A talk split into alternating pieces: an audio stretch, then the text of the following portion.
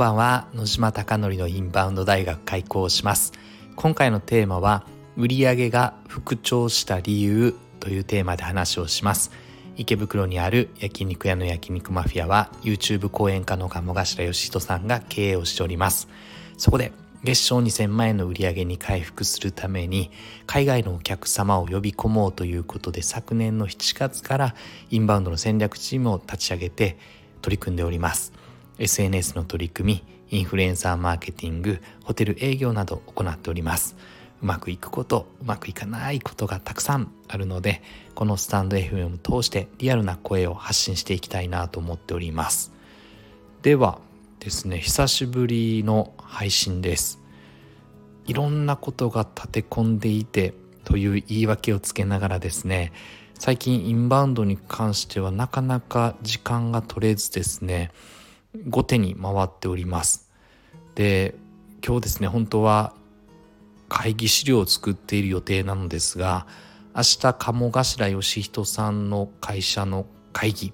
これ私は通称カモミーティングと呼んでおりますがカモミーティングがあるので資料を作ってどういったところを改善すればいいのかというのをデータ分析しようと考えておりました。で資料を作るのは私の今役目になっておりましてそれを拓也さんが会議で発表していただいて補足説明を私がするという流れになっております。ただここ最近会議も3回ぐらい行けてないのか。でさらにですね会議資料も今日作ろうと思っていたのですが藤本隆弘ことボスの家にですね昨日パソコンをなんと忘れてきてしまいまして拓也さんに「ごめんなさい忘れました」というので会議資料作れなさそうですという話を昨日の深夜にしていてなんで今回はちょっとデータ分析もできていないです。ただ冒頭話をさせていただいた通り9月のインバウンド売上の特に Google の売上が落ちていたのでそこを改善しようどういうふうに見れば改革できるのかなと考えておりました。でそこをデータ分析するために細かく数字をいろいろいじくろうと思っていたのですが今のところですね大きく何かしたわけではないのに売上が復調しております。で逆に復調した理由が何なのかなということを分析すれば見えるんじゃないかなと思っていたのですが、えー、繰り返しですね結論を伝えたいのはやはり分析していないので、えっと、何もわからないですって話です。ただ今までですね Google の口コミは返信は必ずしていたのですがそれが最近忙しくて更新返信できていなかったのでそこはすぐに対応してほしいということを伝えました。調べたところ Google の口コミを返信お店が返信することも Google の検索にプラスに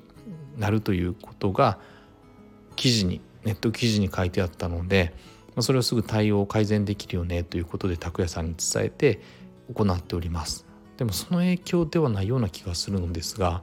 なんでこの辺りは本当に何も分からずにデータをやっぱりしっかり見ていかないと見えない部分なのでなんとなく上がったななんとなく落ちたなっていうのはやはり今後ですねなぜなのかっていうことが分からないと結構怖いなと思っているのでどうすればよくてどうすれば悪いのかということをしっかりここの部分は分析したいなと思っております。明日会議のですね資料は作れないながらも